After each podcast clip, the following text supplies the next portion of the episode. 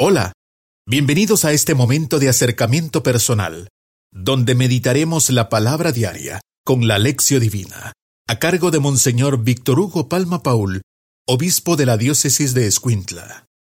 Sábado 20 de enero. En tu voluntad, Señor, está puesto el universo, y no hay quien pueda resistirse a ella. Tú hiciste todo, el cielo y la tierra y todo lo que está bajo el firmamento. Tú eres Señor del universo. Oremos. Dios Todopoderoso y Eterno, que en la superabundancia de tu amor sobrepasas los méritos y aún los deseos de los que te suplican. Derrama sobre nosotros tu misericordia, para que libres nuestra conciencia de toda inquietud, y nos concedas aún aquello que no nos atrevemos a pedir.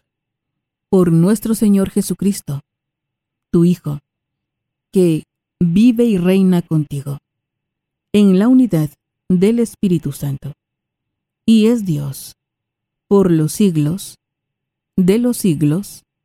Amén. Lectura del segundo libro de Samuel. En aquellos días después de derrotar a los amalecitas.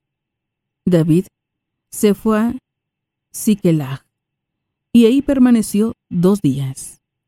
Al tercer día, llegó un hombre del campamento de Saúl, con los vestidos rotos y la cabeza cubierta de polvo. Llegó a donde estaba David y se postró en señal de reverencia. David le preguntó, ¿De dónde vienes? Él respondió, Vengo huyendo del campamento de Israel. David le preguntó, ¿Qué ha pasado? Cuéntamelo. Él respondió, El pueblo fue derrotado en la batalla y huyó. Muchos cayeron, y entre los muertos se encuentran Saúl y Jonatán. Entonces David rasgó sus vestiduras y lo mismo hicieron los que estaban con él. Prorrumpieron en lamentaciones y llanto, y ayunaron hasta la noche por Saúl y Jonatán, por el pueblo del Señor y por la casa de Israel, pues habían muerto a espada. Entonces David entonó una elegía por Saúl y su hijo Jonatán. Tus héroes, Israel, han sido inmolados en tus montañas. ¿Por qué cayeron los valientes? Saúl y Jonatán, queridos y admirados, inseparables en la vida y unidos en la muerte, más veloces que las águilas y más fuertes que los leones. Hijas de Israel, lloren por Saúl, que las vestía de púrpura y de lino y las cubría de joyas y de oro. ¿Por qué cayeron los valientes en medio de la batalla? Jonatán yace muerto en tus montañas. Por ti, Jonatán, hermano mío, estoy lleno de pesar. Te quise con toda el alma, y tu amistad fue para mí más estimable que el amor de las mujeres. ¿Por qué cayeron los valientes? Y pereció la flor de los guerreros. Palabra de Dios. Te alabamos, Señor. Salmo responsorial. Salmo 79. Señor, vuelve tus ojos a nosotros. Señor, vuelve tus ojos a nosotros. Escúchanos, Pastor de Israel, que guías a José como un rebaño. Tú, que estás rodeado de querubines, manifiéstate ante la ruina de Efraín, Benjamín y Manasés. Despierta tu poder y ven a salvarnos. Señor, vuelve tus ojos a nosotros. Señor, Dios de los ejércitos, ¿hasta cuándo seguirás airado y sordo a las plegarias de tu pueblo? Nos has dado llanto por comida y por bebida, lágrimas en abundancia. somos la burla de nuestros vecinos, el hazme reír de cuantos nos rodean. Señor, vuelve tus ojos a nosotros. Aleluya, aleluya. Abre, Señor, nuestros corazones, para que comprendamos las palabras de tu Hijo. Aleluya. Lectura del Santo Evangelio. Según San Marcos. Gloria a ti, Señor. En aquel tiempo, Jesús entró en una casa con sus discípulos y acudió tanta gente que no los dejaban ni comer. Al enterarse sus parientes, fueron a buscarlo, pues decían que se había vuelto loco. Palabra del Señor. Gloria a ti, Señor Jesús. Es momento de reflexionar con Monseñor Víctor Hugo Palma Paul, obispo de la diócesis de Escuintla. Alabado sea Jesucristo, por siempre sea alabado. Alabado que sea aquel que nos pide seguirlo más allá de los criterios humanos, que se oponen muchas veces a Dios, más allá del pensamiento del mundo, donde Dios no tiene lugar. Aleluya. Le saluda hermano su servidor, Monseñor Víctor Hugo Palma, obispo de Escuintla, como todos los sábados, hoy recordamos a María Santísima, el ejemplo de la escucha de la palabra, del cumplimiento de la palabra, por la humildad. Porque la palabra no es para que tú y yo la agarremos como una predicación, yo me sé la Biblia, te tiro la Biblia encima, yo domino ese libro. No, que el libro te domine a ti. O más bien que la palabra te domine a ti, como hizo María que dijo, hágase en mí, según tu palabra. La iglesia recuerda hoy también a San Sebastián, un hombre militar que prefirió dar la vida, perder su alto rango por ser fiel a Jesucristo.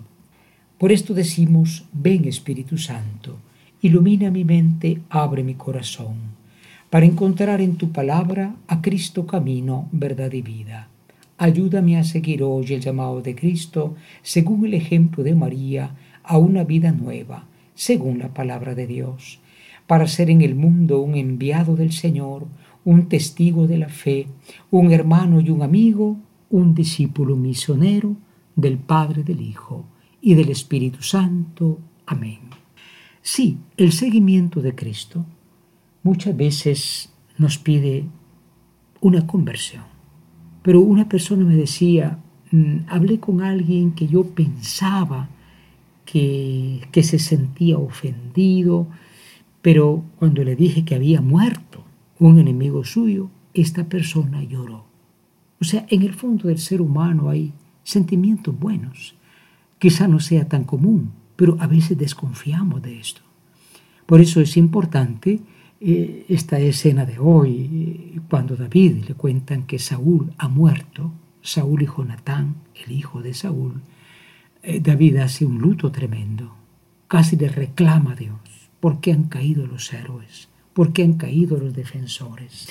Es porque David era amado por Dios, David quiere decir amado precisamente por eso, porque David tenía un buen corazón, capaz de perdonar al que lo había ofendido, al que lo había perseguido. Y naturalmente en el Evangelio pues sucede un poco lo contrario, ¿no? Eh, la gente piensa que Jesús está loco, los parientes van a traerlo, se lo llevan a su casa, porque la gente decía que estaba loco. Alguno me decía, ah, es que también la Virgen pensaba que estaba loco. Pues no, ella cómo lo iba a pensar. Ella era su madre y después fue su discípulo. Pero la gente comienza siempre a rechazar el Evangelio, comienza a rechazar esta forma de ser que definitivamente es novedosa. Y por eso eh, dicen, esto es una locura, ¿eh? prefieren estar como estaban. Preparémonos a la meditación. Hoy en la meditación queremos, hermanos, verdaderamente dirigirnos al Señor Jesús y con esta pregunta, o hacernos esta pregunta en su nombre, nosotros reaccionamos también con dolor humano cuando vemos que le va mal al enemigo. Hay un dicho que dice, mi alegría es que a mi enemigo le ha ido mal. Mi alegría es que a mi enemigo le ha ido mal, pero ese dicho no es cristiano. Jesús murió diciendo, Padre, perdónalos, porque no saben lo que hacen. Por esto todavía era una figura de Cristo, porque tenía un buen fondo, porque tenía un buen corazón.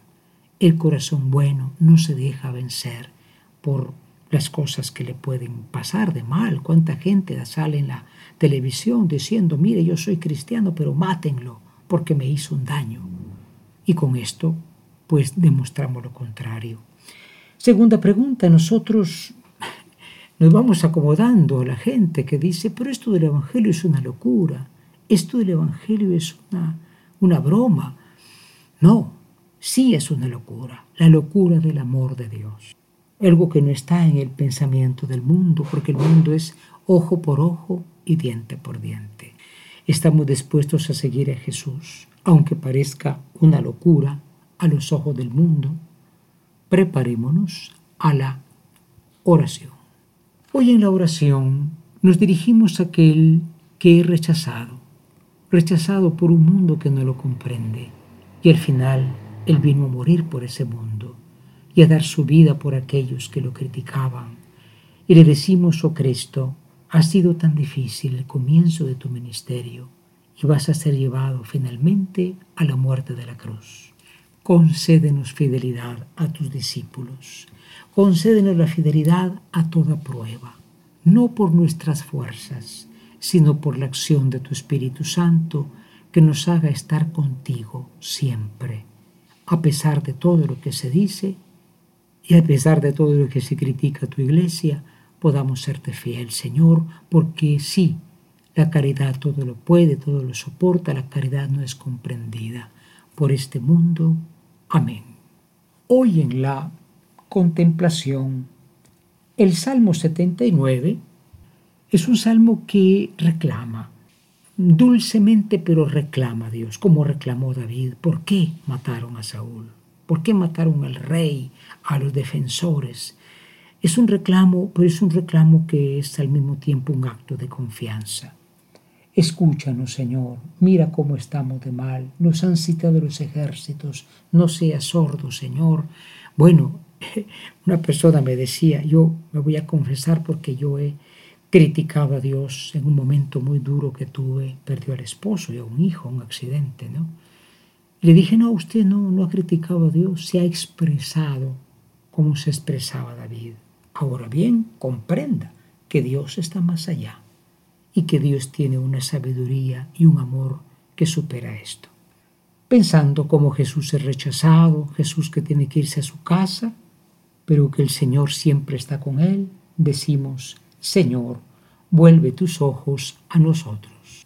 Hoy finalmente en la acción con la gracia del Señor queremos, hermanos, tomar dos propósitos. El primero es tener realmente sentimientos, diríamos ya humanos, eso sería cosa grande, pero sentimientos verdaderamente cristianos. No existe para el cristiano sentimiento de alegría cuando el otro es destruido. No existe para el cristiano un sentimiento de gozo cuando el otro, aunque te haya hecho mal, pues se encuentra mal. Eso sería ir contra lo que Cristo ha revelado, que murió intercediendo por sus ejecutores. En segundo lugar, nosotros también nos demos cuenta que el mundo eh, considera la fe de una manera extraña. Cuando decimos mundo, no me refiero a los países, eh, tal vez a la ONU sí. La ONU es una sociedad que se ha dejado permear por muchas ideas contrarias a la vida, a la realidad de la persona humana. En fin, de poco sirve esta institución, al final las guerras siguen, ¿no? Pero el mundo siempre nos rechaza, porque rechaza aquel a quien seguimos. Que podamos seguirlo con la valentía de San Sebastián, este hombre que era un general de lo más privilegiado del ejército del emperador Maximiano, el otro lo manda matar a flechazos y él muere, prefiere morir antes de dejar a Cristo. Y por intercesión de María Santísima y porque estamos preparándonos al Congreso Eucarístico Nacional, decimos infinitamente sea alabado mi Jesús sacramentado. Hemos tenido un acercamiento personal, meditando la palabra diaria con la Lección Divina, a cargo de Monseñor Víctor Hugo Palma Paul, obispo de la diócesis de Escuintla. Ha sido un gusto acompañarlos. Muchas gracias. Hasta pronto.